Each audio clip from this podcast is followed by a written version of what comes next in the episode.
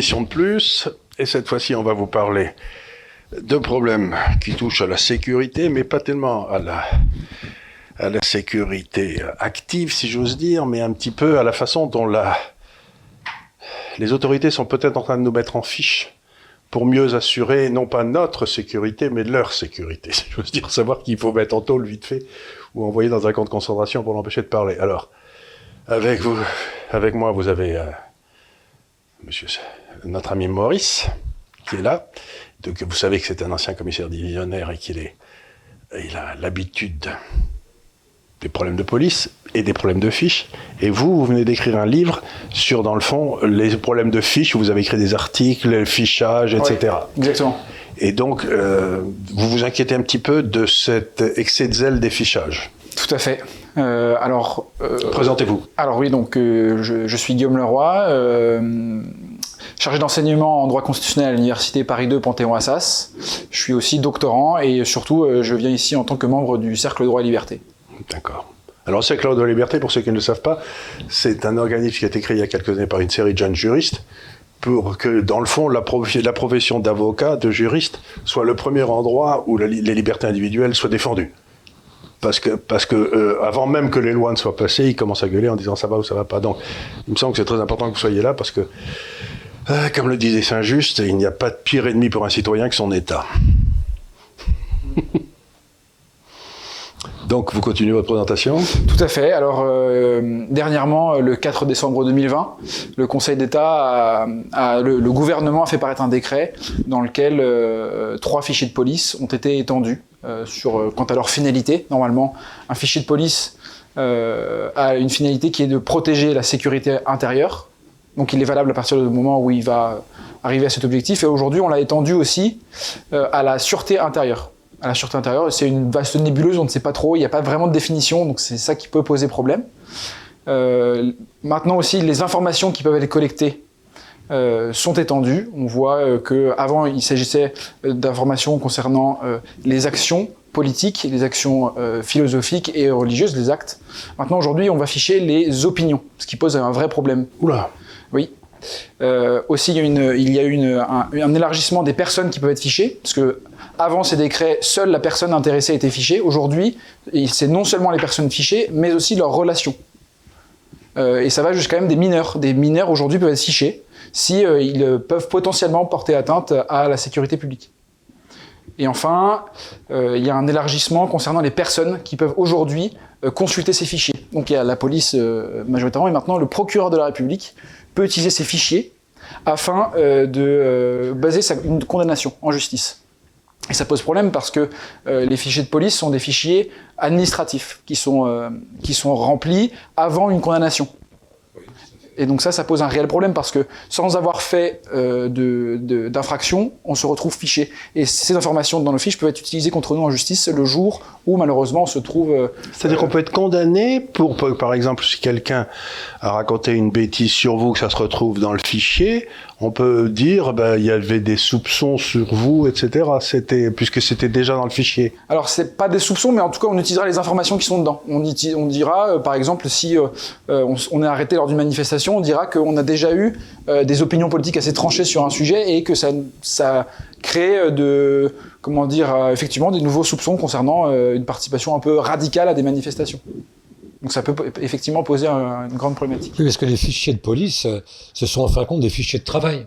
Euh, en l'occurrence. De renseignement. De renseignement pour le travail. Par exemple, le, le fichier des personnes recherchées, le FPR, euh, c'est un outil qui permet d'inscrire sur un fichier une personne qui est recherchée dans le cadre d'une affaire judiciaire. Hein, ça peut être aussi un témoin qu'on recherche quelque part dans le cadre d'une affaire judiciaire aussi. Hein. Mais donc c'est un outil de travail. Si euh, effectivement euh, ces nouveaux fichiers de, de, renseignement qui sont utiles quand même hein, à, à, la police arrivent pour éclairer euh, le monde judiciaire, c'est effectivement un, chevauchement de compétences euh, qui est particulier. Me semble-t-il. Tout à fait. Particulier, ça me paraît un mot un peu doux, non? Oui, mais parce que je reste nuancé. je, je, je, je restais très nuancé pour voir jusqu'où va aller notre. non, c'est ça qui est une grande problématique parce que si on va, moi je vais, je vais, je vais aussi, ici là vous exposer le cadre juridique Oui. qui, est, qui, est, qui est celui des- de, la collecte de données. Normalement, euh, euh, c'est une loi euh, de 1978, donc la loi informatique et liberté, qui euh, régit la collecte de- des données personnelles. Pour euh, côté privé, donc entreprise, on peut collecter les données personnelles à condition qu'on obtienne euh, l'accord de l'intéressé. Il y a certaines données qui peuvent pas être fichées, notamment euh, celles qui sont dites sensibles, donc toutes celles qui ont un rapport avec l'origine raciale et ethnique, l'orientation sexuelle, les idées et les, opinions politiques, religieuses, philosophiques, l'appartenance syndicale, ainsi que des données de santé. Donc ça, c'est pour le côté privé. En revanche, côté public, maintenant pour l'État, il n'y a pas cette interdiction de- de- d'obtenir des, des- des données sensibles et de les ficher. Ah, ça n'existe plus? Il y a, il y a GEM depuis 78, euh, l'État doit, enfin peut, peut euh, ficher des données dites sensibles à condition de justement avoir un intérêt légitime qui est la, sé- la- la protection de la sécurité publique. Donc maintenant, ça c'est c'est- pas un peu confier les clés de la cave euh, de, son, de sa cave à l'alcoolique, ça? Ben, un petit peu, mais en fait, le, grand problème, c'est euh, c'est les dérives que peuvent avoir ces fichiers. Aujourd'hui, donc là, un des trois décrets qui sont concernés euh, par euh, le- la parution de, en, le 4 décembre 2020, c'est un des fichiers qui sont les enquêtes administratives qui euh, interviennent dans le recrutement des forces de police. Aujourd'hui, euh, peuvent être utilisées dans ce recrutement des, fi- des, informations relatives aux opinions, aux opinions politiques. Donc ça, c'est un gros problème. Est-ce que euh, aujourd'hui, le fait d'aller, euh, les opinions politiques et religieuses, je précise, est-ce que le fait d'aller à la messe aujourd'hui, euh, d'aller à des, manifestations, est-ce que ça ne nous empêchera pas, dans quelques temps, de, pouvoir rentrer dans la police ou dans l'armée? Ça pose une vraie problématique. Le problème, c'est que c'est souvent, malheureusement, sous la pression des policiers, euh, voire des gendarmes, euh, que on est parfois obligé de d'entériner. Des, des fichiers qui souvent étaient là de façon officieuse.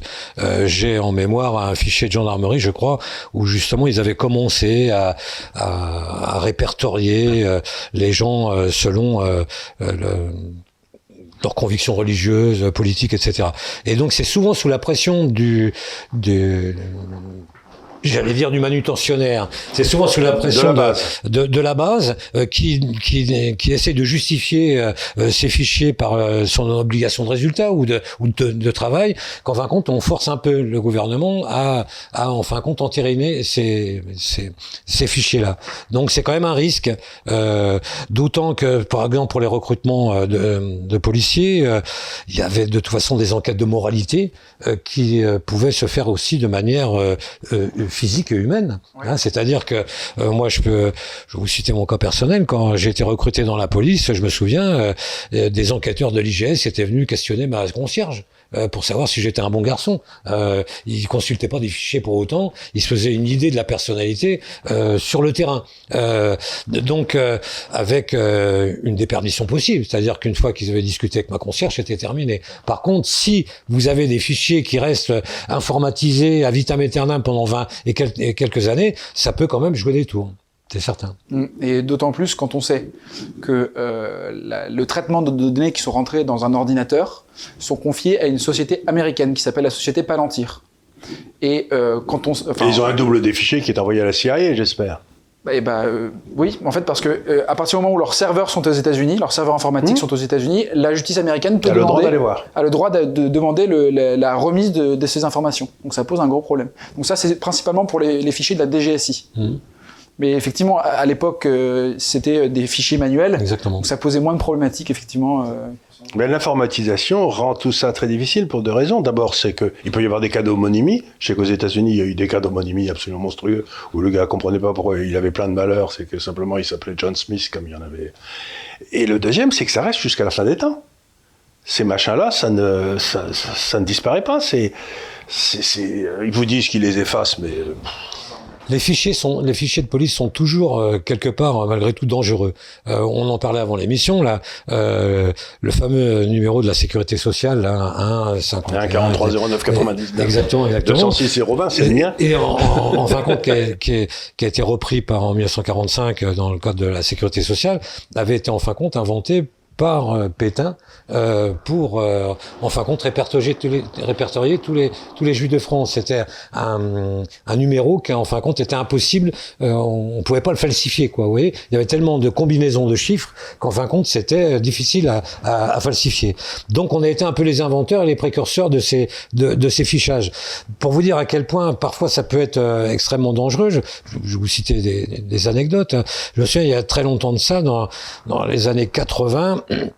euh, lorsque on avait euh, euh, envie de mettre un peu la pression sur des euh, sur des, des groupuscules d'extrême gauche ou d'extrême droite, etc., on, on exhumait une vieille commission rogatoire de quelque part, et sous ce prétexte-là, on allait interpeller différents individus. Vous voyez, par exemple, s'il y avait une une visite royale ou d'un président en France, etc., et qu'on avait peur que certains activistes s'activent, eh ben on sortait une on exhumait une vieille commission rogatoire, on allait les interpeller pendant quelques temps, on les gardait pendant 48 heures, le temps que tout ça s'apaise.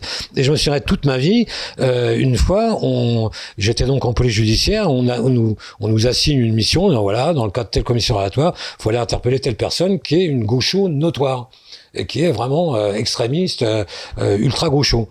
Donc, 6 heures du matin, on cogne à la porte, on va, on va donc interpeller cette personne, une, une jeune femme, qui tombe complètement dénue, quoi.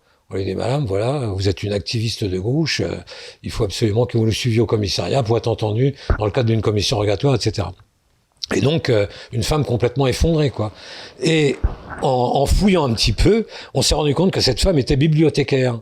Et en étant bibliothécaire, elle était abonnée à tous les journaux à son nom propre. C'est-à-dire qu'elle avait un abonnement à Rouge, à, à tous les, les, journaux, euh, François, euh, euh, je sais pas, Paris Match, etc., pour pouvoir les recevoir après dans sa bibliothèque et pouvoir les donner. Mais c'était en son nom propre. Et donc, elle avait été fichée en disant qu'elle était, puisqu'elle était abonnée à un journal d'extrême gauche, elle était donc d'extrême gauche. Vous voyez à quel point il faut manipuler les fichiers avec beaucoup de prudence. Ah, c'est même à géométrie variable, on peut le dire. Hein. Tout à fait. Alors qu'est-ce qu'il nous donc il y a trois fichiers. Trois fichiers qui ont été effectivement élargis euh, et euh, donc là c'est le 4 décembre et après le Conseil d'État a été saisi euh, en référé liberté afin de faire annuler ces trois décrets et le Conseil d'État a dit que ces décrets n'étaient pas manifestement attentatoires aux libertés de manifestation, de religion et d'expression. Alors que on, peut en douter fortement puisque si l'on sait que on risque de mettre en jeu sa carrière parce qu'on fait, on va participer à une manifestation dans laquelle on risque d'être fiché. Et ben forcément, on va, on va se restreindre, on va se censurer nous-mêmes. Donc ça, ça pose un, un, véritable problème.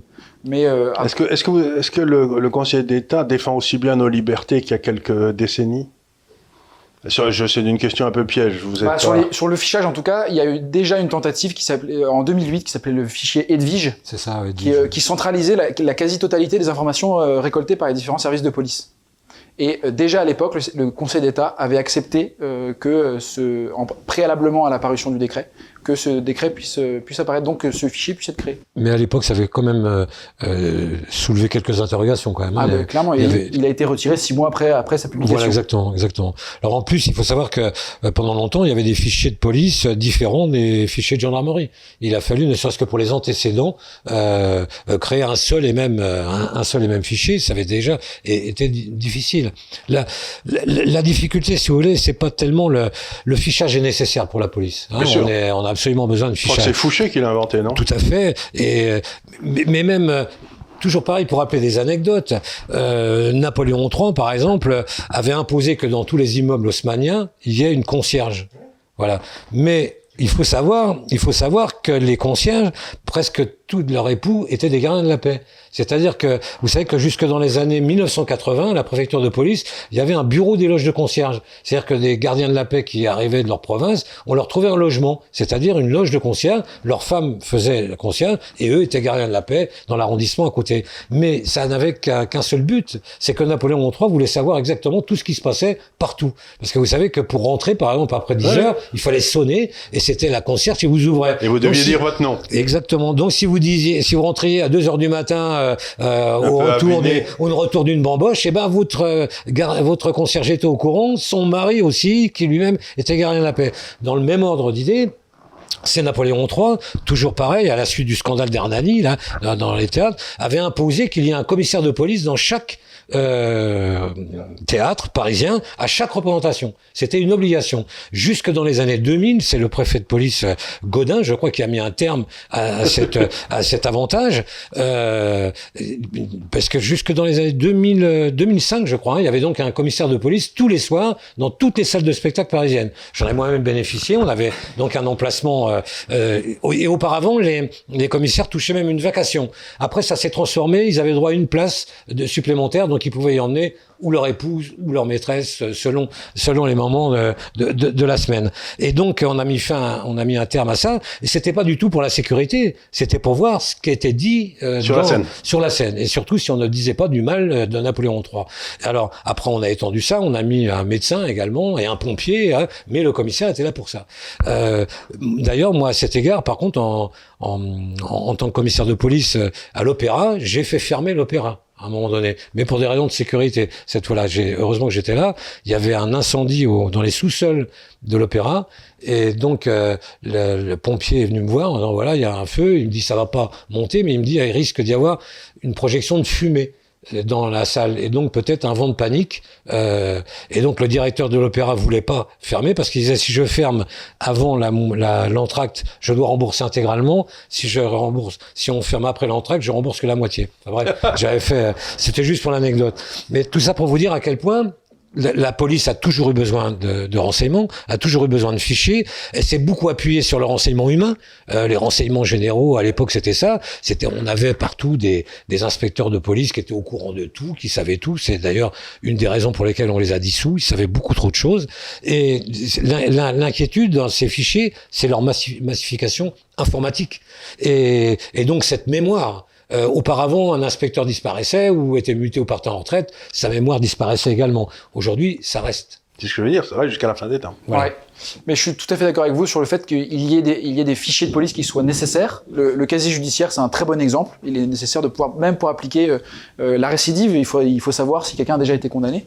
En revanche, ce qui pose un peu plus problématique, ce sont les fichiers de, de police politique. Euh, parce que euh, justement, normalement, euh, l'État doit assurer la sécurité des, des, personnes, mais doit aussi ne pas trop restreindre la liberté. Et assurer la neutralité. Et assurer, bon, bien évidemment, sa neutralité. Mais sa, neutralité, mais s'il commence à afficher des gens parce qu'ils vont à la messe ou qu'ils y vont pas, on, se retrouve euh, dans un monde ah, qui devient un peu plus difficile, quoi. C'est pour ceux qui vont là, ceux qui ne vont pas. Même pour des idées politiques, si on se sent pas libre de pouvoir les exprimer librement, et on n'est plus réellement en démocratie, donc ça pose un réel problème. Et euh, la difficulté, c'est qu'on remarque de plus en plus que le mouvement va à l'élargissement de ces fichiers de police politique. Il y a un rapport parlementaire qui démontrait que en 2008, il n'en existait que 36. Et en 2018, donc. Que 36 Que 36 en 2008. Mais c'est 36 de trop déjà. Mais déjà, c'est 36 de trop. aujourd'hui, je crois. 107 aujourd'hui. En 2018, 10 ans plus tard, ça a quasiment triplé. C'est, euh, c'est un phénomène incroyable. Parce que je crois Mais qu'est-ce qu'ils, mettent, qu'est-ce qu'ils mettent dedans et bah donc les opinions. Vos opinions politiques Les opinions politiques. Euh, maintenant, dans certains fichiers, euh, ils peuvent mettre les opinions politiques. Donc c'est les trois, les trois décrets dont j'ai parlé au début euh, du 4 décembre 2020. Mais à condition qu'elles soient tout à fait exceptionnelles. Si je m'inscris, je sais pas, au Parti républicain, ils vont pas mettre que je suis inscrit au Parti non, républicain. Il faut, il faut, il faut qu'ils puissent si justifier. Si je m'inscris au trotskiste ou je sais pas quoi, non bah, Il faut qu'ils puissent justifier euh, du fait que cette récolte de données permette la, la, de, de, respecter la sécurité publique, d'assurer la, la, sécurité publique et maintenant la sûreté de l'État. Mmh. Ouais. Euh, si, si, vous voulez, il y a eu une multiplication des, des, des, des fichiers de police. Euh, je, je, voulais, je voulais pas dire par fainéantise, mais, mais, mais c'est presque ça. Bon, il y a des fichiers qui sont aujourd'hui absolument indispensables. Le FNEG, par, exemple, le fichier national des empreintes génétiques, ou le FED, le fichier national des empreintes des cas Les auteurs d'infractions sexuelles aussi. Euh, voilà, des infractions sexuelles, etc. C'est extraordinairement important. C'est des outils d'enquête dont on a absolument besoin. Euh, et puis ça, au moins, ça a le mérite d'être clair. Je veux dire, on est dans le cadre judiciaire, des actes délictueux ont été commis, on a besoin, euh, de, on a besoin de, de références, etc., de traces. Hein. Le, le, le, fichier des empreintes génétiques aujourd'hui nous permet de résoudre des affaires qu'on n'aurait jamais résolues auparavant. Dans le domaine politique, euh, j'ai envie de dire que euh, c'est pareil, on, croit au fétichisme euh, de la technique euh, et on a abandonné le renseignement humain. Le renseignement politique, qui, qui, a, qui, a, toujours existé, hein, je vous citais Napoléon III tout à l'heure, les renseignements généraux, par exemple, étaient un outil extraordinaire. Mais c'était un outil qui était uniquement basé sur du renseignement humain. C'est-à-dire qu'il y avait très peu d'écrits Il y avait très peu de traces. Les rares traces qu'il y avait, c'était ce qu'on appelait des blancs RG, euh, c'est-à-dire non nominatifs, etc., qui étaient euh, presque euh, discrétionnaires à l'adresse de son directeur, à l'adresse du préfet, et ça s'arrêtait là.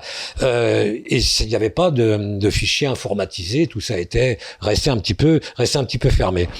Qu'est-ce qui a prévalu à la disparition des renseignements généraux euh, À l'origine, les renseignements généraux, c'est encore pareil, Napoléon III qui les crée à cause des gares c'est que pendant longtemps, la police de l'air et des frontières, par exemple, dépendait des renseignements généraux, uniquement parce qu'il y avait des fluctuations de population que Napoléon III voulait contrôler avec l'arrivée des premiers trains, dans les gares, etc. Donc il fallait un peu ficher les gens.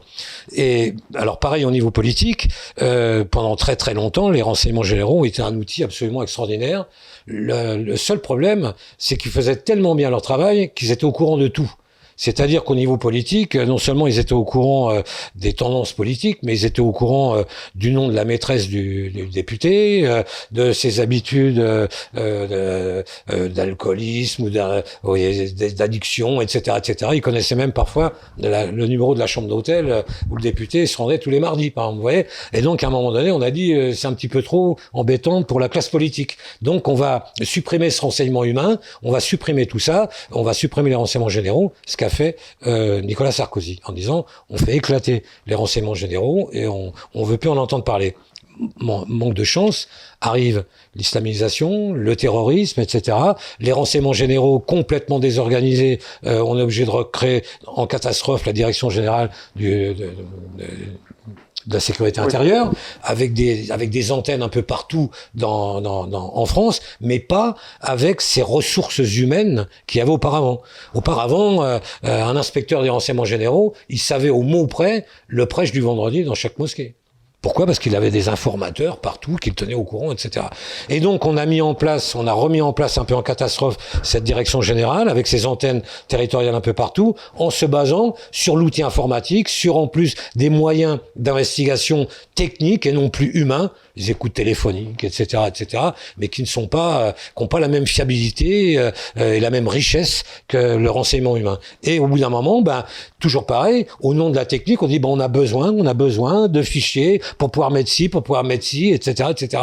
Alors qu'auparavant, les renseignements se transmettaient d'inspecteur à inspecteur. J'ai connu une époque où les renseignements, renseignements généraux ou même ailleurs, les gens au moment de partir en retraite mettaient le jour de leur peau, ils mettaient aux enchères leur carnet d'adresse, vous savez, leur petit carnet où il notait toutes les, tous les renseignements, des, les numéros des bignoles, comme on disait dans le temps, etc. Vous voyez, quelque part, ça avait du charme. C'était plutôt anecdotique, mais ça avait une richesse intellectuelle et humaine qu'on n'a plus aujourd'hui. Les moralités, ben, on en arrive à ce glissement euh, technique, avec tous les risques que ça comporte. Et moi, ce qui me fait très peur dans toutes ces choses-là, je le vois. Ben, je, je, suis un financier. Autrefois, il y avait beaucoup de. On regardait, on réfléchissait. Aujourd'hui, on a accès à des chiffres, à des données, à des informations de façon instantanée. Ça passe dans des bécanes, ça les fait tourner à toute allure et ça vous donne une réponse qui est parfois 9 fois sur 10 complètement idiote. Mais comme c'est des chiffres qui ont été traités par un ordinateur, ça donne un vernis de sérieux à ce qui peut parfois être complètement idiot. Et donc, je suis terrifié parce que ce genre de truc, ça a une tendance à grossir naturellement euh, de par sa propre euh, c'est une espèce de tendance à l'obésité presque qui est donc il faut, je sais pas ce qu'il faut faire mais alors comment comment nous protéger contre ça vous qui êtes dans le cercle droit liberté là parce que j'espère que c'est votre c'est un de vos combats là. bien sûr alors normalement il faut savoir que ces fichiers peuvent être créés après un avis de la, de la CNIL euh, et un avis du Conseil d'État. C'est le gouvernement qui va choisir de créer un, décret, euh, c'est qui va rédiger un décret. On peut euh, choisir de confier ce travail aux parlementaires après un débat public parlementaire et ce sera une loi qui et plus un décret. Donc ça c'est un des premiers garde-fous. Et on peut maintenant, il faudrait revenir à l'état antérieur du droit. Euh, qui, on, on, on devrait euh, non plus recenser les opinions, mais les actions les actions politiques. Ça compte. Ben, c'est ce qui, c'est ce qui est vraiment important. Et, et ça, ça, c'est quelque chose que euh, doivent demander les parlementaires. C'est quelque chose. C'est le casier judiciaire, c'est des actions. Ce sont les actions exactement. C'est pas encore une, fois. C'est une condamnation. C'est une condamnation. Encore une fois, c'est une différence essentielle qui avait été faite par. C'est souvent ce que je raconte ici d'ailleurs, mais euh, c'est qui avait été faite par euh, Abélard. Il faut faire l'État doit se préoccuper des crimes et pas des péchés. Et donc, euh, qui s'occupent des crimes, qui mettent les crimes en fiche, ça me gêne pas du tout. Qui mettent les criminels qui ont été criminels en fiche, mais encore, il faudrait peut-être nettoyer les fichiers tous les 15 ou 20 ans pour les gars qui sont réformés. Mais euh, ficher les péchés, alors là, on n'est pas rendu, les gars. Hein. Et puis, ça vous donne des moyens de pression qui sont... Euh, D'autant que le pauvre Abélard a été jeté en un sac en scène, si ma mémoire est bonne. Non, il a pas vu, non, il est mort, il est mort, mais c'était plutôt, euh, il avait eu une histoire avec, avec Héloïse, avec Héloïse, avec Héloïse. et que le, l'oncle d'Héloïse, euh, ben, lui a fait la châtrée. Ouais, la châtrée, ce qui est pire que d'être jeté euh, dans un sac en scène. le seul, ceux qui ont été jetés dans un sac en scène, c'était les amants des, des, princesses françaises. Ça, c'est autre chose. Parce que je me souviens de l'histoire d'Héloïse Abélard. Mais vous voyez, moi, je, votre jeunesse par rapport à mon âge, euh, j'ai presque envie d'avoir une réflexion plus euh, plus humaine. Vous voyez, euh, je, je, crois que la police, son grand défaut d'aujourd'hui, c'est d'avoir une grande paresse. Non mais je, vous le dis, euh, on en parlait tout à l'heure avec, avec, avec Charles, euh, on n'arrête pas de parler des, des millions d'heures supplémentaires non payées des policiers. J'ai envie de dire mais d'où viennent-elles quoi? Parce que moi j'ai été policier pendant 40 ans, euh, euh, je travaillais 14 heures par jour, euh, je dormais au bureau, je revenais des fois, et je me souviens une fois j'ai appelé ma femme en disant je rentre pas ce soir et puis je, je j'ai réapparu que 15 jours plus tard en disant je suis en Thaïlande parce que j'avais fait une filoche pour les stupes, etc. on comptait pas nos heures quoi. Je veux dire on n'était pas là. J'ai l'impression que par fainéantise vous savez, c'est pareil. Euh, le c'est vrai, c'est vrai dans les hôpitaux. J'ai reçu ici un docteur euh, qui, qui, était déjà directeur général d'un hôpital, etc. Il me dit, aujourd'hui, on peut pas faire un acte médical sans remplir trois papiers, deux ordinateurs, demander à deux comptables et tout. Autrefois, ben, les, les, infirmières couraient partout, les docteurs couraient partout, et puis personne remplissait des papiers. Mais je crois que c'est, mais je crois que dans la police, c'est même pire. Euh, j'ai vu. Euh, à un moment donné, j'ai eu accès à un fichier des, des RGPP qui existait encore à l'époque, euh, sur les bandes. Bon, alors en fin de compte, il partait d'un, de deux, trois individus, et toutes les relations de ces individus, il les fichait. En, en, pensant que ça pouvait alimenter au cas où. Oui, mais après on s'apercevait qu'ils fichaient leurs parents, leurs grands-parents, leurs enseignants, le, leurs enfants, leurs enfants, etc. On disait mais quel est l'intérêt quoi? Quel est l'intérêt? Donc, je, je, veux simplement, par là, sans se rendre compte que après c'est un fichier informatique qui échappait euh, à l'humain et donc le, dont on ne pouvait pas euh, toujours être sûr de la finalité. Donc, je reviens toujours à la même chose. Je crois que aujourd'hui la, la, la, police fait preuve d'une grande euh, fainéantise à vouloir rentrer chez elle le soir à 17h, etc. Quand on était inspecteur de police au RG, ben, on savait que les réunions des meetings politiques c'était le soir, on travaillait le soir. On savait qu'il y avait des réunions réunion euh, le dimanche, et bah on, y allait le dimanche, etc. On savait que c'était sa mission, et puis point à la ligne, quoi. Et donc là, on veut rentrer chez soi à 17 h euh, moi je veux bien. Donc on rentre plein d'informations comme ça, sans se rendre compte de la portée que ça peut avoir. Il y a ça, et puis aussi il y a la capacité aujourd'hui euh, qu'a la police à récolter énormément de données. voilà. Quand on voit ce qu'on met de notre vie privée sur, sur des réseaux sociaux qui maintenant, depuis ce fameux décret du 4 décembre, sont accessibles et sont, fichés, sont potentiellement fichables par la police. Et maintenant, la police peut ficher nos commentaires Facebook, nos photos Facebook sur des fichiers de police. Qui vont rester là pendant 50 ans Qui vont rester là pendant à peu près 20 ans. Alors je crois que c'est toujours pareis avec un, un but louable. Euh, ah, mais le but, le but de ça, l'enfer est pas de bonnes intentions, ça, on le sait. Hein. faut pas tourner autour du pot. Ils vont dire pour lutter contre euh, l'islamisme violent, pour lutter contre le terrorisme violent, on a besoin de cet outil-là. Mais, mais je dis, c'est pareil. C'est, Vous savez, aux États-Unis, ils ont fait passer toute une série de lois attentatoires aux libertés individuelles après 9/11. Vous savez quand on a détruit les deux tours eh ben, ils s'en mordent les doigts aujourd'hui parce que ces lois sont utilisées pour espionner les, les, bons citoyens américains au profit de tous les salopards dans tous les coins. Donc, si vous voulez, il y a un vrai problème, c'est qu'on on explique toujours. Votre banque vous emmerde tout le temps, comme la mienne, parce que je fais transférer 2000 euh, euros, pourquoi, où vous allez. Bon, ben, on a fait passer tout ça après 9-11, c'est-à-dire qu'on a donné le droit au gouvernement de rentrer dans les comptes de tous les citoyens, librement, si ça dépasse un certain truc. Mais enfin, je veux dire, c'est insensé. C'est-à-dire qu'il n'y a plus de secret bancaire du tout en France. Mais d'autant que les algorithmes souvent sont, sont un peu ridicules. Je vois aux États-Unis, il suffisait qu'au téléphone vous parliez de bombes, euh, de terrorisme, etc., des mots clés euh, pour que oh, ça vous étiez écouté. immédiatement. Euh, écoute. Voilà, etc. Alors, bon, mais quelle est la réponse pour le citoyen maintenant? Comment je me défends, moi, pauvre gars là? Eh bien, il faut, il faut euh, se porter ces, ces, trois décrets devant le Conseil d'État au fond, parce que vous savez, donc il y a une première procédure qui a été engagée. Les, les citoyens ont perdu, donc c'était plutôt la CGT euh, concernant le, la problématique de l'appartenance syndicale fichée. Ils ont perdu. Maintenant, il y aura bientôt, normalement, une procédure qui sera devant au fond euh, qui permettra d'annuler ces décrets. Il faut, il faut. alors qui se charge de les amener au fond? Il y a quelqu'un qui ce sera le dossier? Un justiciable, quelqu'un qui effectivement fera, sera fiché et euh, ne sera pas d'accord avec euh, le fait que ses opinions politiques soient fichées. Et comment je sais que je suis fiché moi? Bah parce que si un jour vous avez un problème, une problématique avec la justice et que la justice ressort justement ces fiches qui sont accessibles depuis peu, bah ça vous posera un problème parce que normalement. Parce qu'en plus, c'est corneaux, ils, ils commencent à parler au GAFA. Et donc, ils vont rentrer dans les ordinateurs des GAFA, et donc ils vont aller voir... Euh... Euh, ce que vous mettez, vous, de votre vie publique sur euh, les réseaux sociaux, maintenant sont accessibles, oui. Mais en fait, plus largement, effectivement, ça peut répondre, ça peut permettre de répondre à la problématique du terrorisme islamique. Mais la difficulté, c'est que les détournements sont trop importants, les possibilités de détournement sont trop importantes. On risque d'arriver à un système à la chinoise où maintenant on a, on aura permis pour traverser la rue avec une avec une, une, surveillance généralisée où on a des notes sociales qui nous permettent d'avoir certains droits. J'ai remarqué qu'il y avait un fichier maintenant des personnes qui ont des dettes et c'est en Chine et ces personnes-là n'ont pas les mêmes droits que le citoyen lambda. Euh, les personnes fichées Mais si vous traversez au feu rouge alors que vous n'avez pas le droit, euh, vous perdez des points. et au bout d'un certain temps, si vous perdez trop de points, vous pouvez plus prendre de train pour aller voir votre grand-mère qui est à 300 km parce que donc ça permet de, de, de, de, maintenir les moutons dans le bon sens quand on devient comment?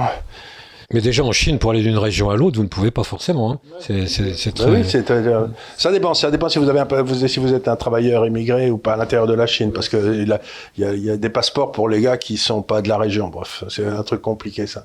Mais alors, bon, tout ça me faut une trouille bleue. Il va falloir aller vivre où?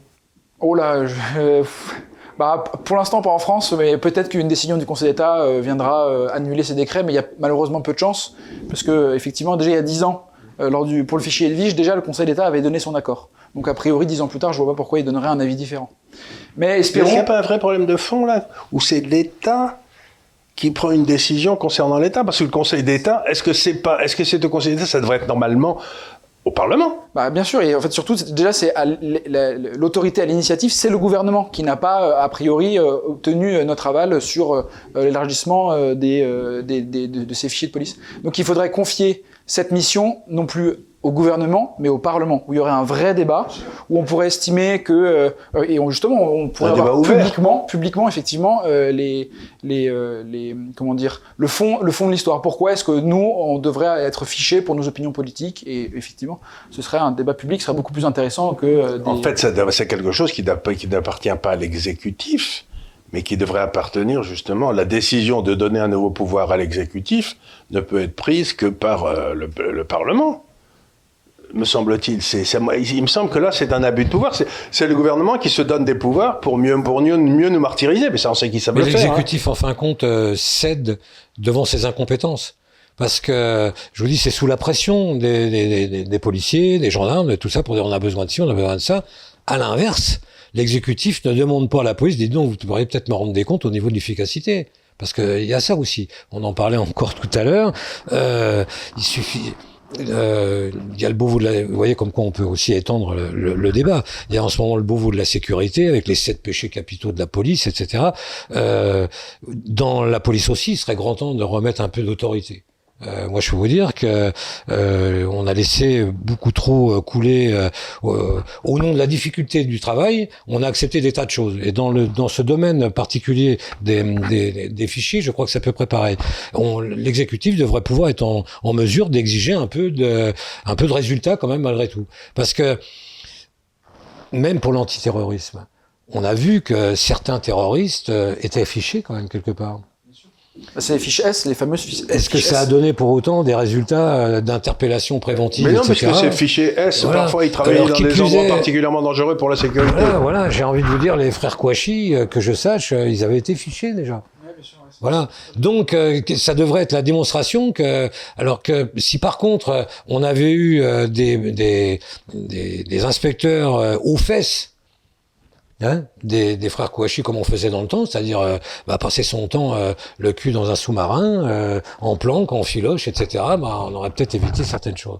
Donc ce recours miraculeux... C'est une solution de facilité, c'est ce que vous dites. C'est une solution de facilité, c'est exactement voilà. ça. Et qui pour autant, à l'analyse, n'apporte pas les résultats escomptés. Non, ça n'apporte jamais, parce que la seule, ça remplace jamais la, la, la transpiration et la sueur. Mais ça revient, vous savez, le, fameux film Casablanca où il y a un officiellement qui est tué, puis il y a l'officier de police français qui arrive qui dit euh, arrêtez les suspects habituels. Mais c'est ça, de ce que vous avez dans les fiches, c'est les suspects habituels. Oui. c'est pas les gars qui ont peut-être automatiquement. Mais par contre, ça vous permet de tomber sur le gars qui a une mauvaise, mauvaise gueule beaucoup plus rapidement, quoi. Mais, mais c'est peut-être pas lui qui a commis le crime. Je trouve ça étonnant. Mais euh, en fait, ce qui, est, ce qui, est, surtout incompréhensible pour le citoyen, c'est qu'aujourd'hui, il peut voir ses, ses, euh, ses opinions politiques euh, alors qu'il exerçait principalement son droit de manifestation, par exemple, fiché. Et d'un autre côté, on a le défenseur des droits qui va demander à ce qu'on arrête de faire des contrôles d'identité. Ça, c'est quelque chose qui est complètement incompréhensible. Des contrôles d'identité dans les zones sensibles Dans les zones sensibles. C'est-à-dire qu'on n'est plus tous égaux devant la loi à ce moment-là. Ah non, donc ça crée de, effectivement, il y a un problème entre zones de non-droit et zones où. donc dans les zones de non-droit, on a plus part, Mais quelque part, ça sera les deux. Je, vais vous dire pourquoi. Parce que justement, on veut s'éloigner de plus en plus de l'humain. Euh, oui, on veut, que la machine prenne la décision. Voilà, que la machine prenne la décision. La défense des droits dit mais oui, euh, euh, ils sont tout le temps contrôlés, c'est pas normal. donc il faut qu'on arrête. c'est du même acabit que pour les que pour les fichiers. Mais pourquoi est-ce qu'il y a ces contrôles-là? Le dé, je vais pas dire qu'il y a le délit de sale gueule. Je, je, je vous le disais tout à l'heure. moi, quand j'étais jeune poulet, vous savez à quoi on repérait les julots? Alors chaussures. Ben oui, parce que les julots, c'était des gars qui, euh, euh, bah, ils faisaient pas des cambriolages, ils passaient leur journée à jouer aux cartes pendant que euh, leur prostituée tapinait, et donc ils étaient toujours sapés, euh, euh, toujours sapés aux quatre épingles. Et donc on les repérait à leur godasse, on les disait tiens, toi t'as des chaussures de julot. Je veux dire que l'intervention humaine était nécessaire.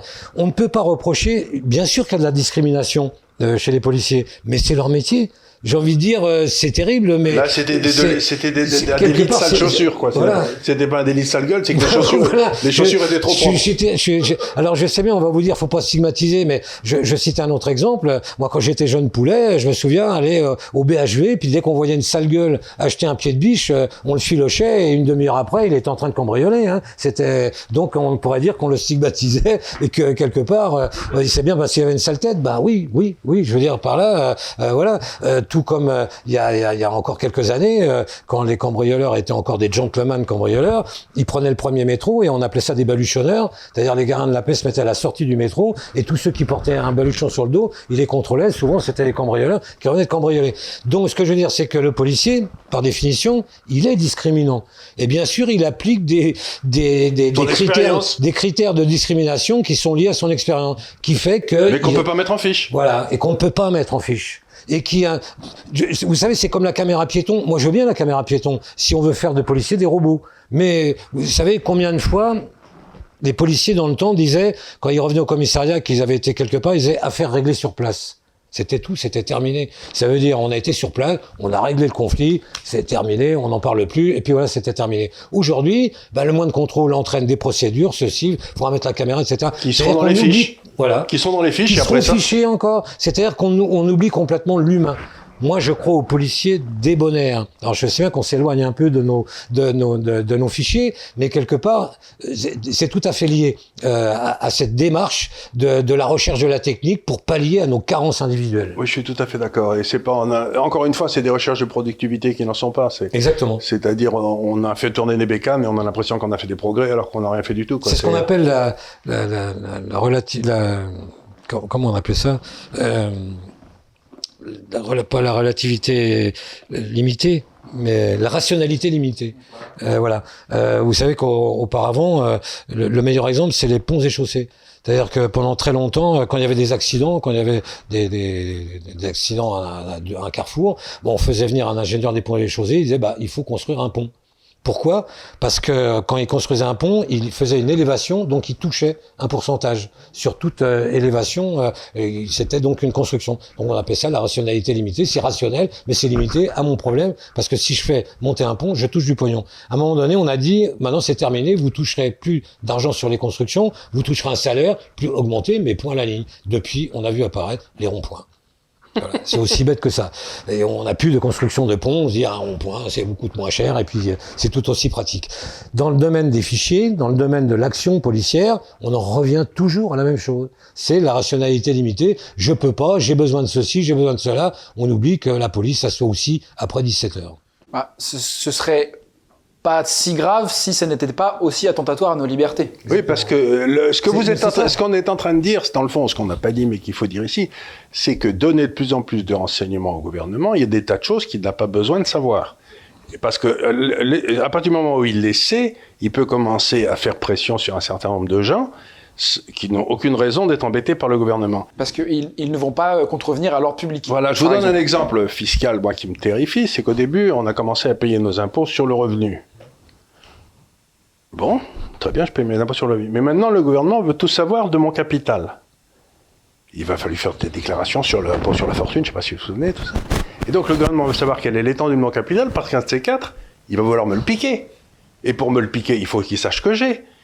Et donc, pour qu'il puisse pas me le piquer, il faut, il faut qu'il sache pas ce que j'ai. Vous voyez ce que je veux dire? Et donc, plus le gouvernement de ces choses sur moi, plus je suis en danger. Parce qu'il ne faut pas oublier qu'ils ont le monopole de la puissance légitime, et ils peuvent me mettre en tôle, ils peuvent me martyriser, ils peuvent ne pas me donner un boulot public, enfin je veux dire. Donc, il faut bien que le citoyen se rende compte que quelque part, plus, de, plus le gouvernement demande d'informations, requiert d'informations et les met en fiche, plus nous sommes menacés. Et c'est ça le cœur du problème. Et si vous dites je n'ai rien à me reprocher, c'est une ânerie parce que vous pouvez n'avoir rien à vous reprocher et vous pouvez être tout à fait l'objet d'un chantage désagréable parce que vous avez, euh, je sais pas quoi, une sœur, un frère au moment, au moment d'une élection, n'importe quoi. Donc, ce que je veux dire par là, c'est que deux, c'est un principe que le gouvernement n'a pas le droit de, ça, de tout savoir sur nous. Nous avons le droit d'avoir notre zone où le gouvernement ne sait rien. Et puis, il faut avoir une, une réelle liberté d'opinion. Si on, on, on peut pas l'avoir. Si, si on, peut, on ne peut plus l'avoir avec ces fichiers. On peut plus l'avoir. On peut plus l'avoir. C'est ce que Paul, Paul Valéry disait. Il disait à partir du moment où l'État est trop fort, on souffre, mais si n'est pas assez fort, on meurt. Mais voilà, il, faut, il faut, il, il faut vraiment avoir l'équilibre entre ce sécurité qui, et liberté. En bon libéral, je peux dire, la seule chose de, de pourquoi c'est l'État dans ses tentations totalitaires qu'il a toujours, c'est la loi. C'est-à-dire qu'il faut que l'État soit soumis à la loi comme tout le monde. Et qu'il y ait une juridiction qui a... Et ça peut pas être une juridiction d'État. Il faut que cette juridiction soit extérieure à l'État, parce que l'État peut pas se jeter lui-même. C'est pour ça que le Conseil d'État m'a toujours paru une monstruosité juridique en France.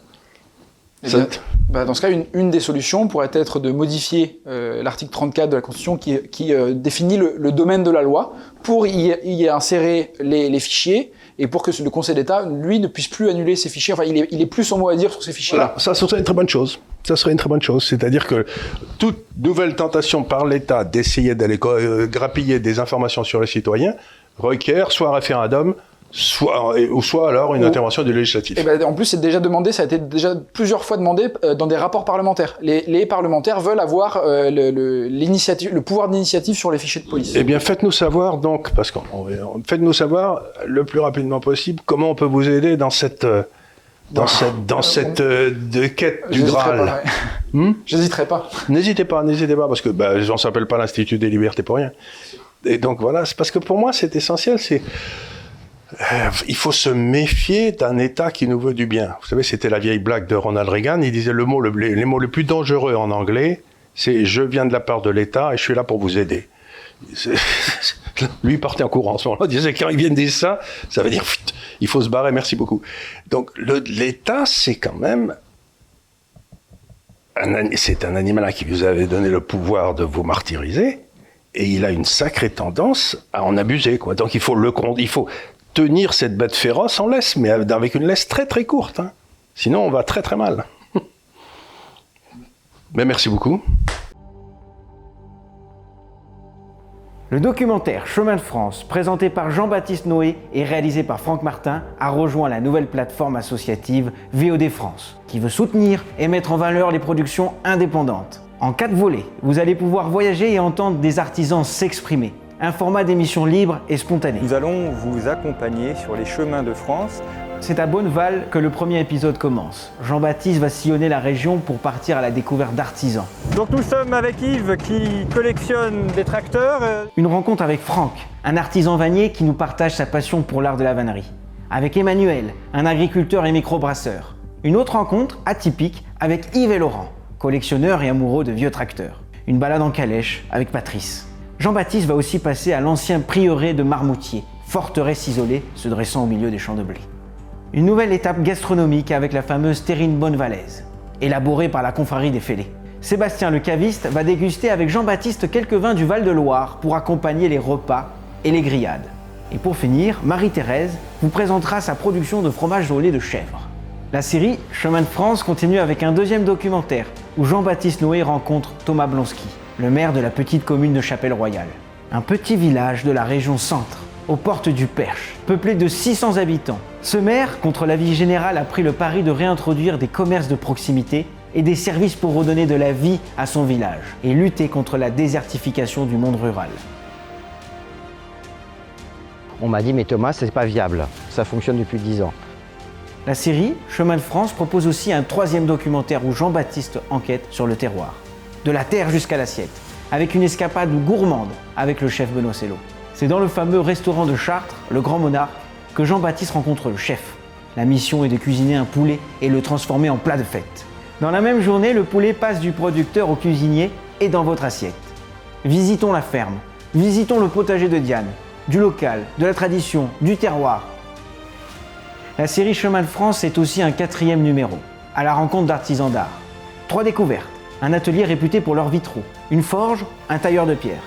Vous l'avez compris, ces épisodes sont des voyages, à la découverte des richesses du patrimoine historique de nos régions.